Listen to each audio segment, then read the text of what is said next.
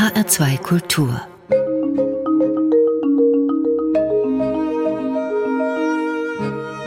Doppelkopf Willkommen zum Doppelkopf auf HR2 Kultur. Heute am Tisch mit Konstanze Runge, Religionswissenschaftlerin, leitende Kuratorin und Kustodin am Ikonenmuseum in Frankfurt und Weltenreisende.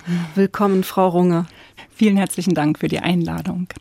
Liebe Frau Runge, Sie sind, ich habe es eben schon kurz gesagt, Kustodin und Kuratorin am Ikonenmuseum in Frankfurt. Das ist eines der kleineren Museen der Stadt. Es hat auch kein eigenes Gebäude, sondern ist im ehemaligen Deutschherrenkloster an der Alten Brücke untergebracht. Es ist auch nicht ganz so bekannt wie die großen Kunstmuseen der Stadt, vielleicht immer noch so ein bisschen so eine Art Geheimtipp. Nehmen Sie uns doch einmal mit in Ihre Sammlung. Wenn ich jetzt zu Ihnen komme, so ganz unverhofft und ganz frisch, was sehe ich? Wie werde ich bei Ihnen empfangen? Vermutlich fällt Ihnen als allererstes das sehr intensive Rot der Ausstellungswände ein. Das ist ein leuchtendes, sehr hochpigmentiertes Rot. Im Foyer wollen wir Sie als Besucher bekannt machen mit dem Thema und der Welt der Ikonen. Sie finden in einer Vitrine eine erste Orientierung, was ist das Konzept und das Prinzip, das hinter den Ikonen steht. In einer anderen Vitrine können Sie sich vertraut machen mit dem Herstellungsprozess von Ikonen. Was ist eine Ikone überhaupt? Ikone kommt von dem Wort oder hat seine Bedeutung von dem Wort Icon aus dem Griechischen für Bild, Abbild und Ebenbild. Es handelt sich um Heiligenbilder der ostkirchlichen Tradition, die eine ganz immense Rolle für die Gläubigen spielen, weil sie nämlich das Heilige in den Alltag, in die Gegenwart der Menschen, in der Vorstellung der Gläubigen hineinholen. Wie geschieht das? Das geschieht dadurch, dass diese Ikonen Medien der Kommunikation dieser Menschen mit dem Göttlichen oder einer transzendent vorgestellten Wirklichkeit sind auf den Ikonen selbst sind zuallererst die ganz hoch verehrte Gottesmutter Maria, aber dann natürlich auch ihr Sohn Jesus Christus und dann verschiedenste Heilige und deren Lebens- und auch Martyriengeschichten abgebildet. Sie finden aber auch auf den Ikonen biblische Szenen oder auch einmal die Bebilderung eines theologischen Konzeptes. Und in diesem Foyer zeigen wir etwas von dieser wirklich ganz, ganz großen Vielfalt hinsichtlich der Materialität der Ikonen, aber auch des Bildprogramms. Sie finden etwa an dieser roten Wand im Foyer einmal die Gottesmutter in feiner Silberfolie gestaltet auf einer russischen Ikone und ein anderes Mal in kräftigen und unvermischten Farben auf einer kleinen äthiopischen Holzikone gestaltet, die man sich umhängen kann.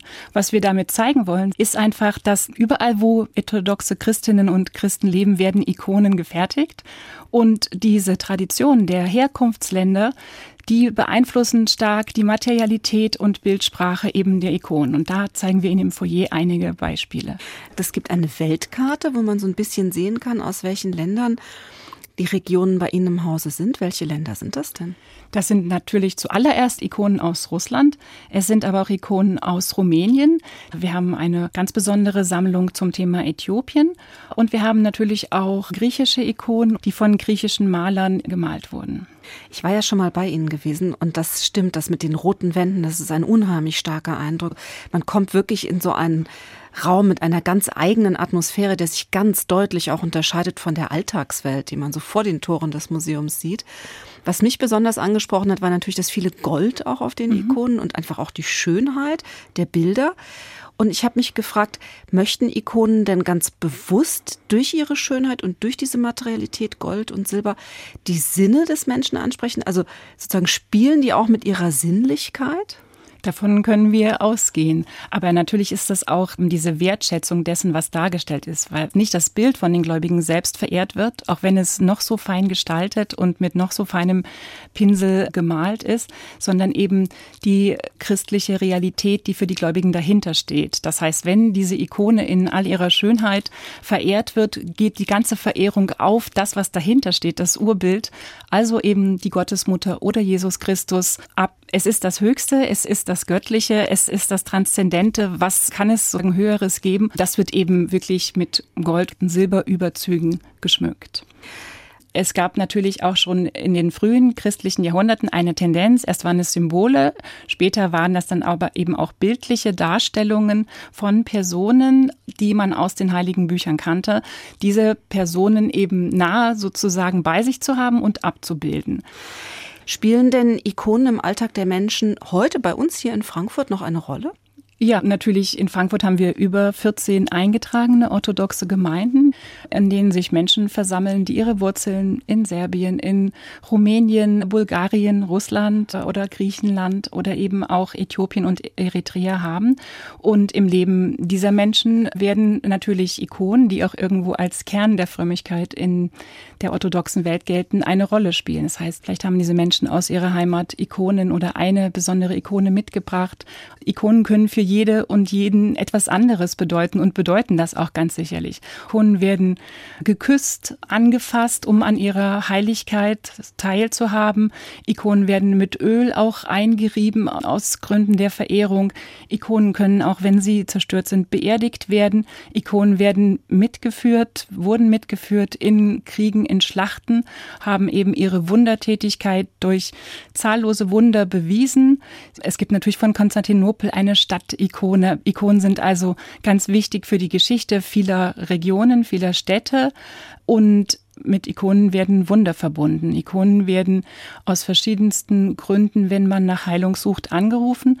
Und verschiedene Marientypen, das sieht man etwa bei uns im Hauptraum, werden bei verschiedensten Leiden angerufen. Und oft kann man da eben auch eine Brücke schlagen zu dem, wie es dargestellt wird. Zum Beispiel die Maria mit dem Jesus als Embryo in ihrem Bauch.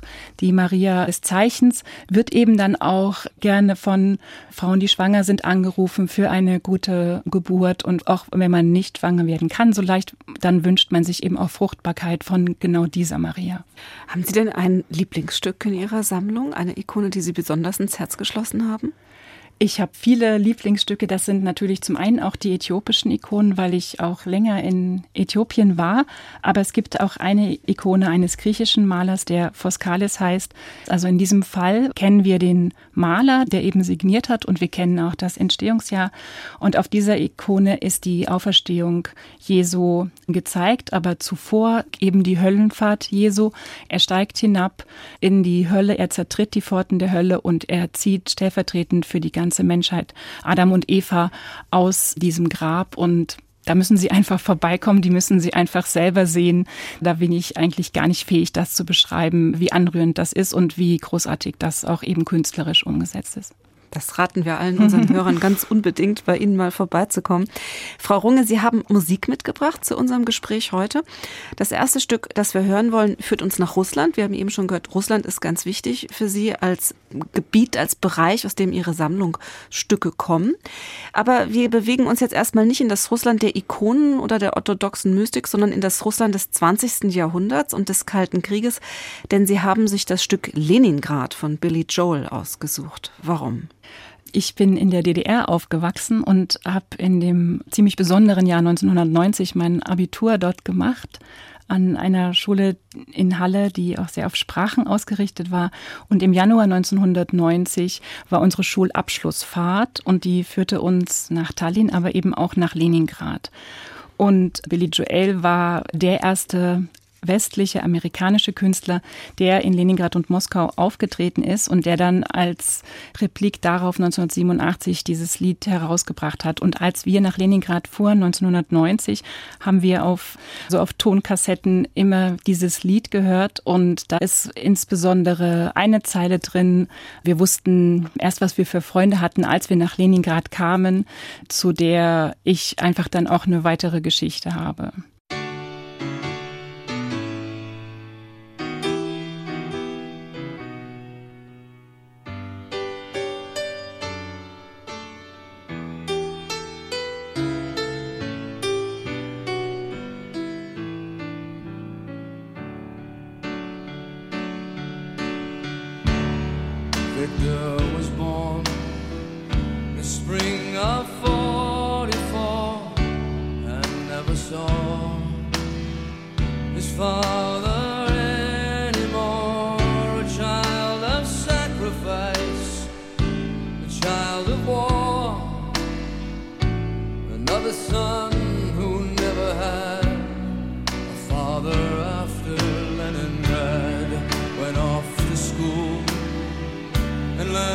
to serve the state, follow the rules, and drink his vodka.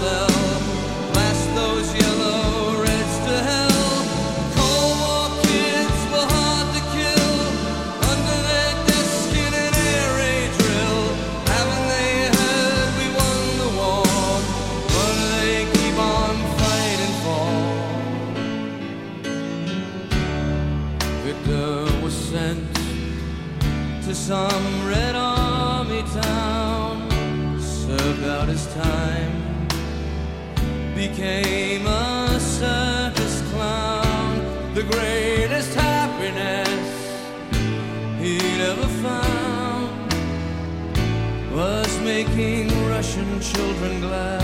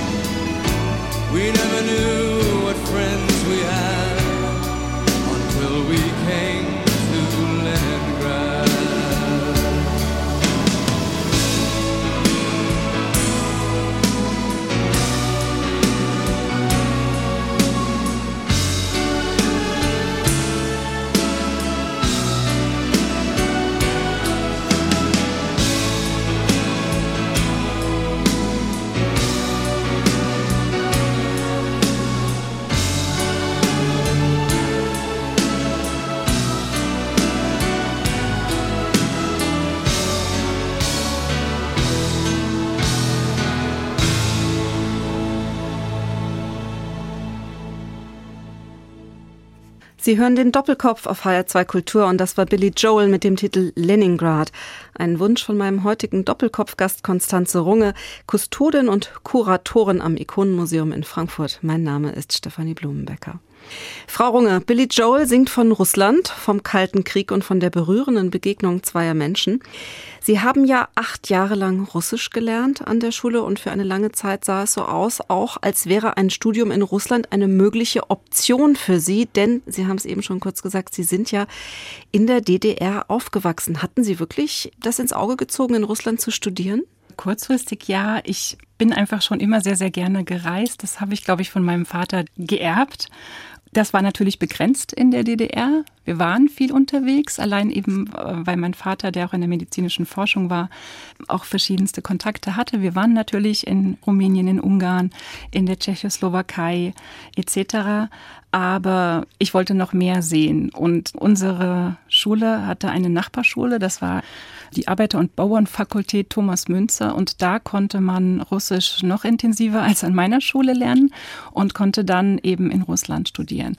Aber das habe ich nicht weiter verfolgt und ich musste es auch nicht weiter verfolgen. Wenige Monate nach meinem 18. Geburtstag ist die Mauer gefallen. Wenige Wochen sogar, wenige Wochen. Wenige Wochen nach ja. Ihrem Geburtstag. Und Sie haben 1990 Abitur gemacht in einem Jahr, in dem die DDR als solches ja im Absterben begriffen war, könnte man vielleicht sagen.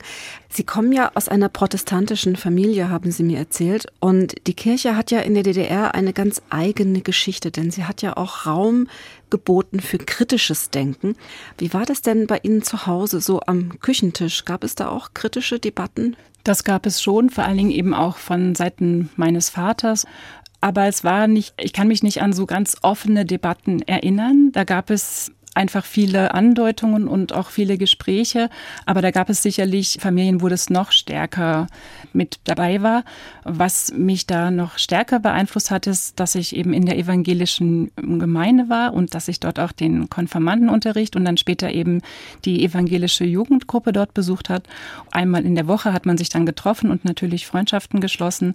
Und dort waren viele kritische Stimmen, wo wir dann einfach nächtelang auch diskutiert haben oder auch zu Veranstaltungen gegangen sind, wo man sich dort in Foren auseinandersetzte. Das war eher ein Einfluss, wo diese kritischen Stimmen auftauchten und wo man sich austauschte und wo man eben auch gerade eben in dieser Klasse, in der ich war, die Mitschüler, viele von denen kamen aus ähnlichen Elternhäusern wie ich und da hat man einfach viele Einflüsse erfahren, ja, eine Zeit von einem gewaltigen Umbruch, der gesellschaftlich, aber auch sehr persönlich für Sie stattgefunden hat.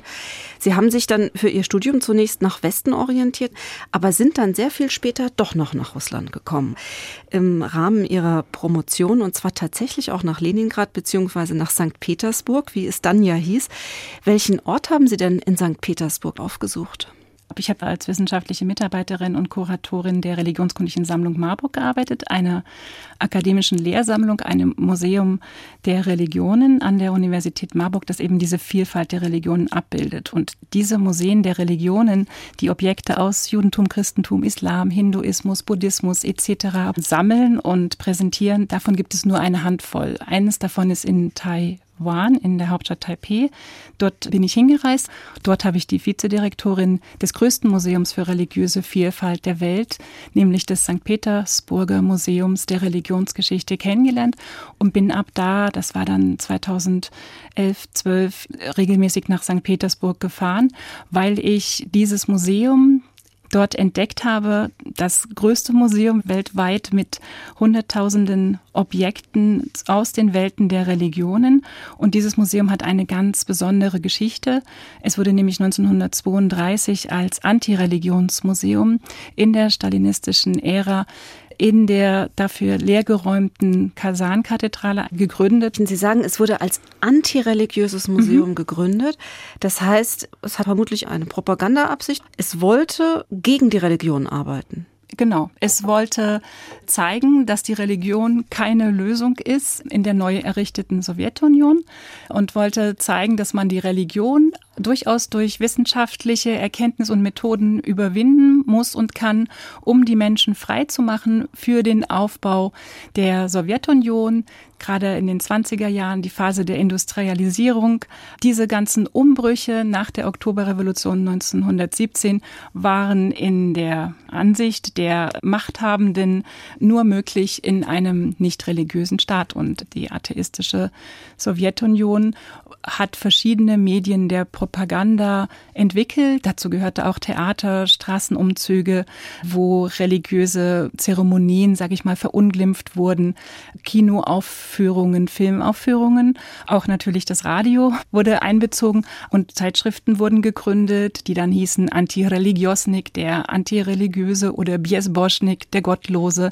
Aber ein wichtiges Medium waren eben auch die zahlreichen Museen des Landes. Viele, in denen wurde natürlich auch die Ausstellungspraxis nun vehement geändert.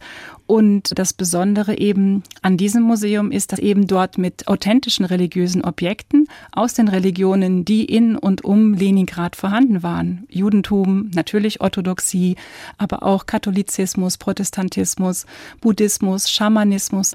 Und diese Objekte wurden inszeniert beigefügt wurden ihnen Texte und diese Inszenierung, wie die Objekte miteinander in Beziehung gesetzt wurden, was die Texte dazu erklärten und was für ganze Inszenierungen dort aufgebaut wurden, auch theatralische Inszenierungen, etwa eine Folterkammer der Inquisition, um eben die negativen Seiten der Religion auch wirklich ganz anschaulich zu zeigen, das hat mich besonders interessiert. Das Museum besteht bis heute, hat natürlich einen Transformationsprozess nach dem Zusammenbruch der Sowjetunion 1991 durchgemacht, wurde 2000 wieder neu eröffnet als staatliches Museum der Religionsgeschichte und hat heute auch einen staatlichen Auftrag, über Religion zu informieren, aber auch ein friedliches Zusammenleben der Menschen aus verschiedenen Religionen zu ermöglichen. Ich kann mir vorstellen, dass es insbesondere in Russland ganz schön schwierig gewesen ist, den Menschen ihre Religion auszutreiben, weil die Russen sind doch eigentlich zutiefst religiös, oder?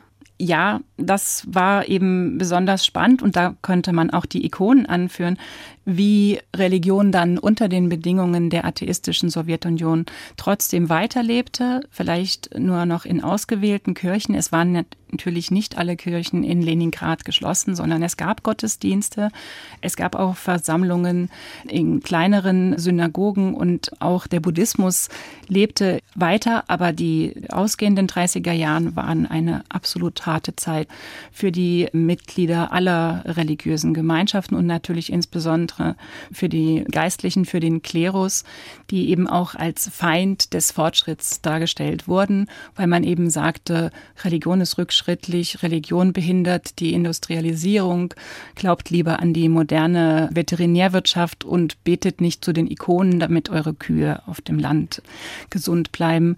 Aber das ist eben gerade spannend und da kann man ja auch eine Brücke zu den Ikonen herstellen. Natürlich wurden viele Ikonen in der Zeit der Sowjetunion verkauft, auch dann offiziell durch den Staat verkauft in Antiquitätenläden an europäische oder auch amerikanische Händler und Interessierte. Aber es sind doch sehr, sehr viele Ikonen im Land geblieben. Sie wurden versteckt, sie wurden vielleicht ja irgendwo verborgen und die Beziehung ist nicht völlig abgebrochen, weil dieses Erstarken jetzt auch gerade der Orthodoxie, es kann auch nicht aus dem totalen Nichts, sage ich mal, erwachsen. Religion ist nicht in der Sowjetunion völlig ausgelöscht worden. Sie waren, glaube ich, die erste Wissenschaftlerin aus Deutschland, die an diesem Museum geforscht hat. Sagen Sie uns noch mal ganz kurz, wie es heißt. Das Museum ist das staatliche Museum der Geschichte der Religion oder der Religionsgeschichte in St. Petersburg. Und wie hat man dort auf Ihr Forschungsinteresse reagiert? Ich hatte eine großartige Unterstützung durch die Vizedirektorin, die Katharina Terjukowa, die auch mittlerweile meine Freundin geworden ist und in meinem Alter ist. Und ich bin einfach, glaube ich, dran geblieben, nachdem man mir am Anfang von anderen Seiten versuchen wollte, dieses Thema auszureden, weil ich einfach klar gemacht habe, ich habe nicht solche Härten wie ihr in der Sowjetunion erlebt, in der DDR, aber ich habe in der DDR gelebt und natürlich vor allen Dingen auch die Erfahrung meiner Eltern und Großeltern bekommen und ich kenne das. Und ich glaube, dass mir einfach der Zugang zu dem Archiv, vor allen Dingen auch zu diesem wahnsinnig tollen Fotoarchiv, wo die ähm, Schwarz-Weiß-Fotografien der frühen Ausstellungen, die ich dann in den 30er Jahren untersucht habe, lagerten, dass das eine ganz große Rolle spielte, dass ich eben aus der DDR kam und auch ein bisschen sagen konnte, ich habe da auch eine Ahnung davon. Ich habe auch in der DDR das nicht sagen können in der Schule, was ich denke, sonst hätte ich keinen Studienplatz bekommen. Und ich glaube, das hat sehr, sehr geholfen. Und dass Sie Russisch sprachen, war sicher auch kein Hinderungsgrund für ja. dieses Forschungsarbeit. Frau Runge, die nächste Musik, die Sie uns mitgebracht haben, entführt uns jetzt schon wieder nach Russland. Aber jetzt in die Klassik. Wir hören von Rachmaninow den ersten Satz des zweiten Klavierkonzertes. Sie haben sich einen besonderen Pianisten gewünscht. Um wen handelt es sich da? Es handelt sich um Daniel Trifonov. Den durfte ich zweimal in der Alten Oper vor einigen Jahren einmal solo und einmal mit dem London Symphony Orchestra hören. Und das hat mich einfach so bewegt, dieses Spiel von Daniel Trifonov, dass ich danach monatelang nur Daniel Trifonov gehört habe und dann vor allen Dingen auch beim Schreiben meiner Doktorarbeit, die ja eben auch diese russische, sowjetische Zeit der 30er Jahre großenteils zum Gegenstand hatte, dieses Stück also ganz, ganz viele Male gehört habe. Und das hat mir unglaublich geholfen, durchzuhalten weil ich dann natürlich auch gelesen habe, dass das der Herr Rachmaninow nach einer großen Schaffenskrise und Depression verfasst hat und auch seinem Arzt gewidmet hat. Und ich finde, da ist, wir hören ja jetzt nur einen kleinen Ausschnitt vom Anfang, aber da ist so viel drin und ich glaube irgendwo auch an die heilende Kraft der Musik und dieses Stück ist für mich einfach ein ganz besonderes. Dann hören wir jetzt das zweite Klavierkonzert von Sergei Rachmaninow, gespielt von Daniel Trifonov mit dem Philadelphia Orchestra unter der Leitung von Yannick Nezet-Seguin.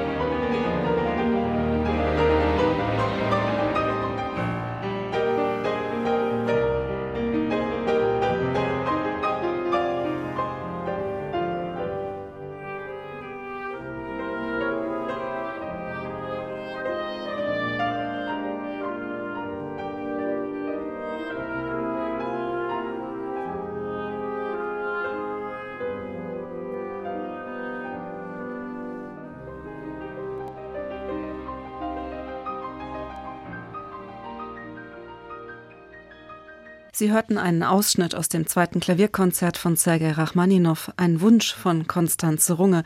Sie ist heute mein Gast im Doppelkopf auf HR2 Kultur und mein Name ist Stefanie Blumenbecker. Liebe Frau Runge, Sie haben uns eben erzählt, wie Sie im Jahr 1990 in Halle an der Saale Abitur gemacht haben, kurz nach der Wende. Sie haben dann auch Ihren ersten Reisepass erhalten, einen bundesdeutschen, wie Sie mir sagten, einen richtigen Reisepass. Und Sie haben den auch gleich sehr intensiv genutzt. In welche Länder sind Sie denn nach dem Abitur gefahren?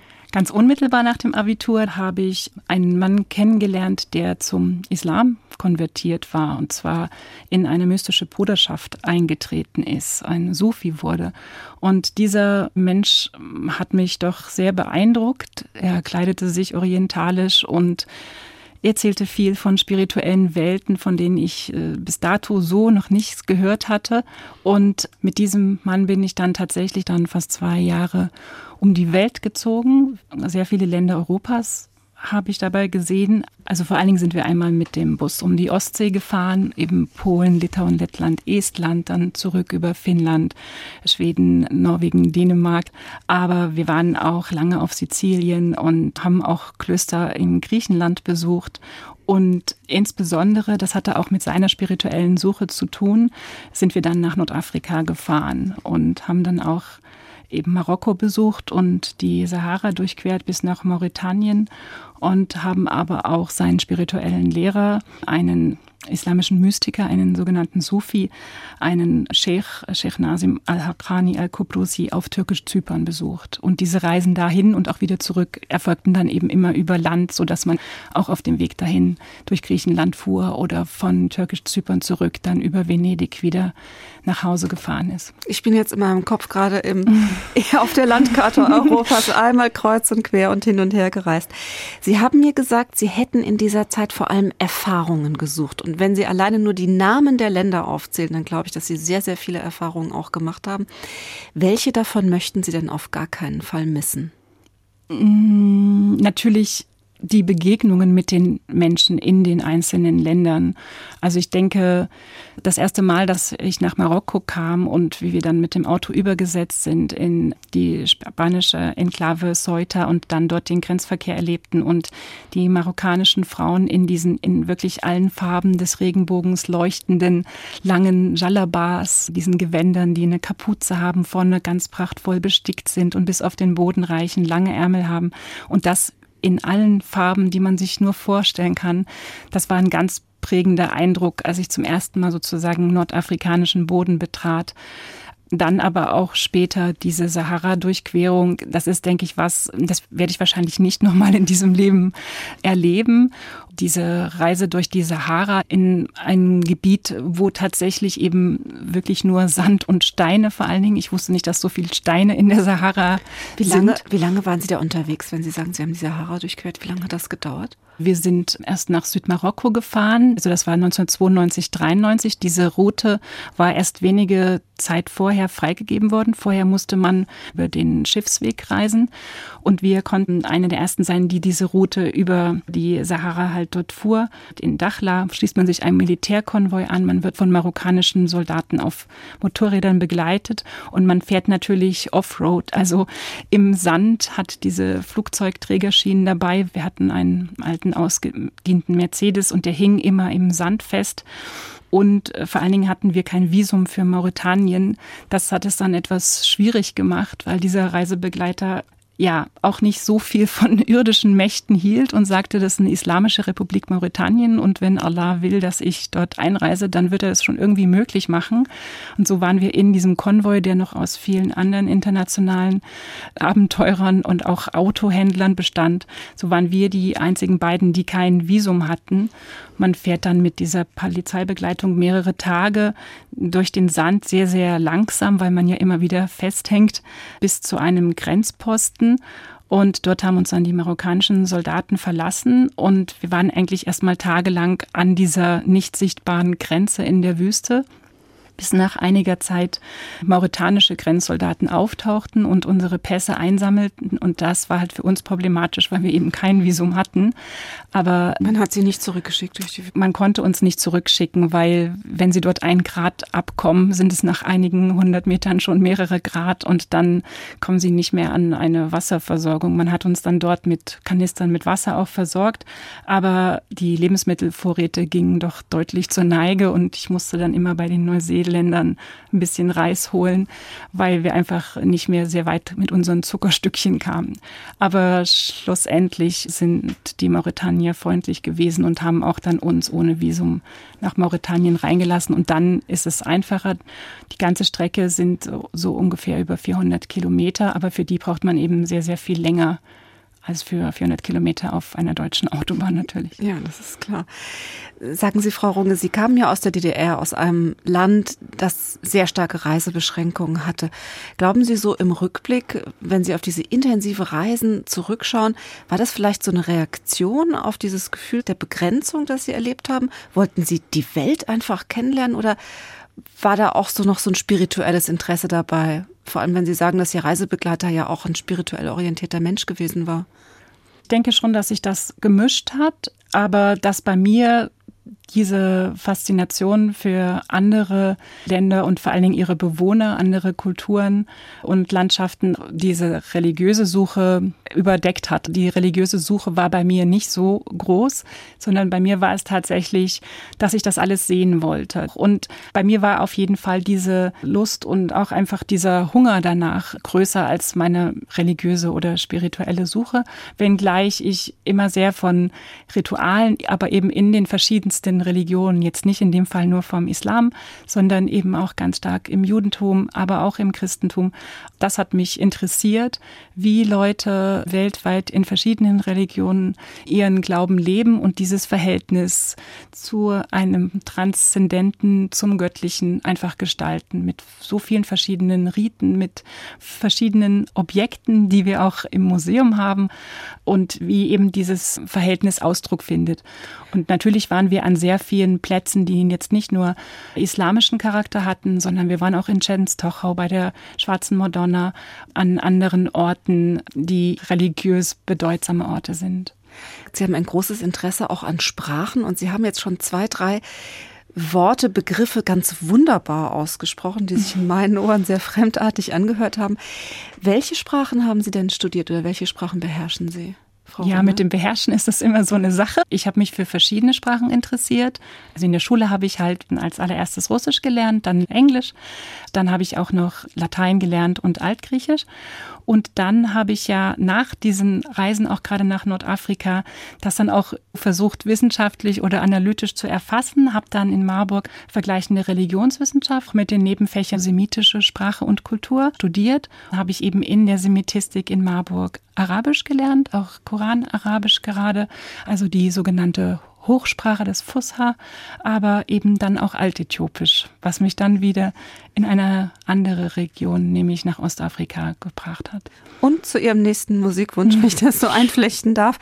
Denn das ist ein Stück von Händel, das nennt sich Der Einzug der Königin von Saba aus seinem Oratorium Solomon. Das ist ein kurzes Musikstück, das Pracht, Eleganz und Weiblichkeit zum Klingen bringt, das aber auch tatsächlich etwas mit Äthiopien zu tun hat, zumindest so mit einem kleinen Schlenker noch in, in Gedanken. Inwiefern ist Händel mit Äthiopien verbandelt?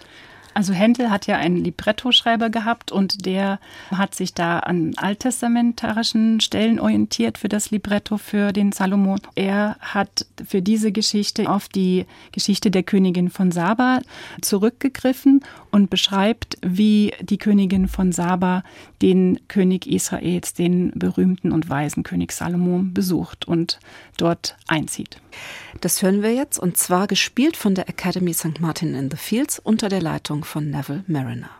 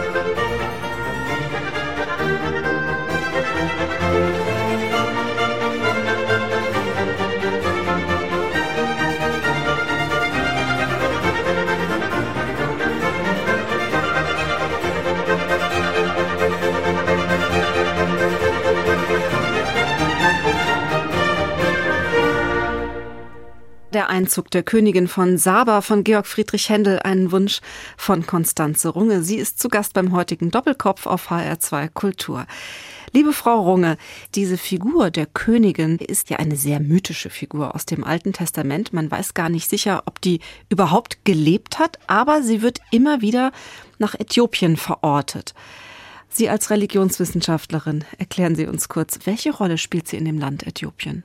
Sie spielt in Äthiopien eine ganz immense Rolle, denn über die Königin von Saba, die auch auf Ikonen sehr viel dargestellt wird, legitimiert sich die salomonische Königsdynastie. Die Legende besagt, dass die Königin von Saba aus Äthiopien, aus der Nähe von Aksum, sich aufgemacht hat in das weiter entfernte Jerusalem um den König Salomo zu besuchen. Sie hat äh, Spezereien und Juwelen mitgenommen und auch Weihrauch und hat dort am Hof vorgesprochen. Das haben wir gerade musikalisch gehört. Und König Salomo soll von ihrer Schönheit derartig beeindruckt gewesen sein, dass er sie für sich gewinnen wollte. Er hatte ja in der Legende viele hundert Frauen, aber die Königin von Saba, die auch im Koran etwa vorkommt und eben in äthiopischen Quellen, hat es ihm besonders angetan. Der König ist fasziniert von ihrer Schönheit und es gibt ähm, einen kleinen Trick von ihm.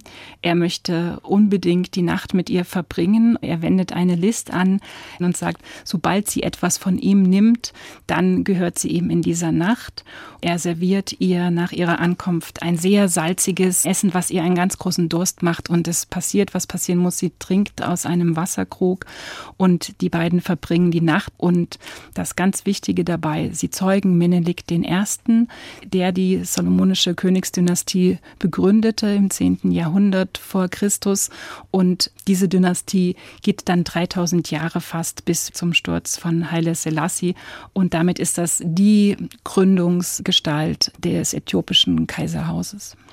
Nicht nur das äthiopische Kaiserhaus reicht in ferne Zeiten zurück. In Äthiopien gibt es ja auch eine der ältesten christlichen Gemeinden der Welt. Und ich glaube, das war auch Teil Ihres Forschungsinteresses gewesen, als Sie nach Äthiopien aufgebrochen sind. Sie haben 2008, 2009 ein Jahr in Äthiopien gelebt. Was haben Sie dort gemacht, Frau Runge? Zuallererst habe ich dort Oromo gelernt. Das ist die Sprache des größten Volkes in Äthiopien. Es gibt ja dort über 80 Völker, die eben in einem Vielvölkerstaat, in einer Föderation zusammenleben. Und diese Ethnien sprechen auch ihre eigene Sprache. Das Oromo habe ich gelernt, weil den Ort für meine Forschung hatte ich ausgewählt, dass es Jimma sein soll, eine Stadt 360 Kilometer entfernt von der Hauptstadt Addis Abeba, in einer Region, wo der Islam schon lange Fuß gefasst hat und schon seit langer Zeit zu Hause ist. Und mir ging es dort darum, herauszufinden, wie das nebeneinander und miteinander, aber leider auch gegeneinander von Angehörigen verschiedener Religionsgemeinschaften sich in dieser Stadt gestaltet. Und da ging es vor allen Dingen eben um die äthiopisch-orthodoxen Christen. Es war die eine Gruppe, die andere Gruppe sind Angehörige der Mekane Jesuskirche, einer protestantischen Kirche. Und die dritte Gruppe waren Angehörige des Islam, der in dieser Region schon lange heimisch ist. Und ich habe dort Interviews mit religiösen Experten, also meistens Gemeindevorstehern, Imam dieser drei Religionsgemeinschaften geführt. Vor allen Dingen habe ich aber auch viel fotografiert in dieser Zeit, in der ich in Äthiopien war. Und man sieht auch in meinen Bildern, dass ich mich einfach dem Land und vor allen Dingen seinen Bewohnerinnen und Bewohnern annähere. Und ich habe dann im Nachgang dieser Zeit, die ich dort war, eine Fotoausstellung gemacht, die ich in Marburg, aber auch in St. Petersburg eben in diesem Lieblingsmuseum von mir zeigen konnte und die zwei große religiöse Feste zeigt, die beide Ende September, Anfang Oktober zum Ende der großen Regenzeit dort stattfinden. Das ist einmal das Kreuzesfest Maskal, was in allen Städten und Regionen Äthiopiens gefeiert wird. Und das habe ich fotografisch viele Stunden begleitet. Und wenig später fand dann einige Kilometer außerhalb von Addis Abeba an einem heiligen See, in einem heiligen Hain, ein Fest statt, was Irecha heißt und was ein ethnisch-religiöses Fest dieser größten Volksgruppe Äthiopiens, der Oromo, ist. Und das hat viel mit Segnung des neuen Jahres, Segnung des neuen Erntejahres, Ende des einen landwirtschaftlichen Zyklus und der andere beginnt zu tun. Und dort konnte ich eben die ganzen Zeremonien erleben. Das war sehr, sehr aufregend, weil da Hunderttausende von Oromo aus den ganzen Landesteilen Äthiopiens an diesen Ort. Die kommen alle dort zusammen und sie segnen sich mit dem Wasser eines geheiligten Sees und sie vollziehen bestimmte Riten und gerieten dann eben auch in einem ruhigeren Teil in Trance. Und ich durfte, also ich bin einfach sehr dankbar, dass ich am Schluss als einzige Nicht-Äthiopierin diese Zeremonien miterleben konnte und dass ich auch durch Blickkontakt und auch ein bisschen Gespräch die Genehmigung bekam, diese Sachen auch zu fotografieren und dann eben mit Leuten, Besuchern der Ausstellung in, in Marburg und Petersburg zu teilen. Sie haben einen weiten Weg gemacht von Deutschland nach Äthiopien, um dort religiöse Traditionen zu erleben, zu beobachten, zu dokumentieren, zu erforschen. Und das ist ja auch ein Thema, das Sie beruflich weiterhin begleitet im Ikonenmuseum in Frankfurt, denn Sie haben eine der wichtigsten Sammlungen an äthiopischen Ikonen in Deutschland. Wir haben eine Sammlung zur religiösen Kultur Äthiopiens und da sind wir ganz besonders stolz. Und gerade sind wir damit beschäftigt, ein kleines Kabinett neu einzurichten. Dort werden zu sehen sein 16 Ikonen in verschiedenen Größen und aus verschiedenen Zeiten aus Äthiopien, aber auch 99 Halskreuze, die die Menschen eben als Umhängekreuze tragen und die eine ganz, ganz große Vielfalt an Formen aufweisen, aber auch Handkreuze, die die Priester benutzen, um die Gläubigen zu segnen. Und es gibt auch sehr viele beeindruckende Prozessionskreuze, die bei den Prozessionen mitgeführt werden und eben um die Kirchen und durch die Orte und Städte getragen werden. Und dann haben wir Handschriften aus Äthiopien, die religiöse Texte natürlich sind, Gebetsbücher sind, aber auch einen magischen Charakter insofern haben, dass sie als eine Art Zauberrolle funktionieren oder eben als ein Liborello mit Zaubersprüchen. Und wir haben, last but not least, kirchliches Gerät wie etwa Sistren, also solche Rasseln, die im Gottesdienst eingesetzt werden oder Wasserkannen, äh, mit denen man sich reinigt, bevor man in den Gottesdienst geht aber auch etwas ganz Besonderes. Das sind aus Metall kunstvoll hergestellte kleine Ohrlöffel, mit denen man seine Ohren reinigt, bevor man das Wort Gottes im Gottesdienst hört. Bevor man in den Gottesdienst geht, reinigt man sich die Ohren. Ja, das ist, so steht es in der Literatur. Ich weiß nicht, ob es das auch in moderner Ausgabe gibt. Unsere Ohrlöffel sind schon ungefähr 100 Jahre alt. Das ist eine Besonderheit, ja. Liebe Frau Runge, jetzt wollen wir uns auch noch einmal die Ohren reinigen und zum letzten Musikstück kommen, mit dem wir unser Gespräch beschließen wollen. Sie haben uns zum Ausklang wieder etwas Russisches herausgesucht. Was wollen wir hören? Wir hören jetzt von Sergei Prokofjew den Tanz der Ritter aus dem Ballett Romeo und Julia. Und es spielt das Orchestre Philharmonique de Radio France unter Pavo Järvi. Ich darf mich am Mikrofon verabschieden. Mein Name ist Stefanie Blumenbecker. Schön, dass Sie bei uns waren.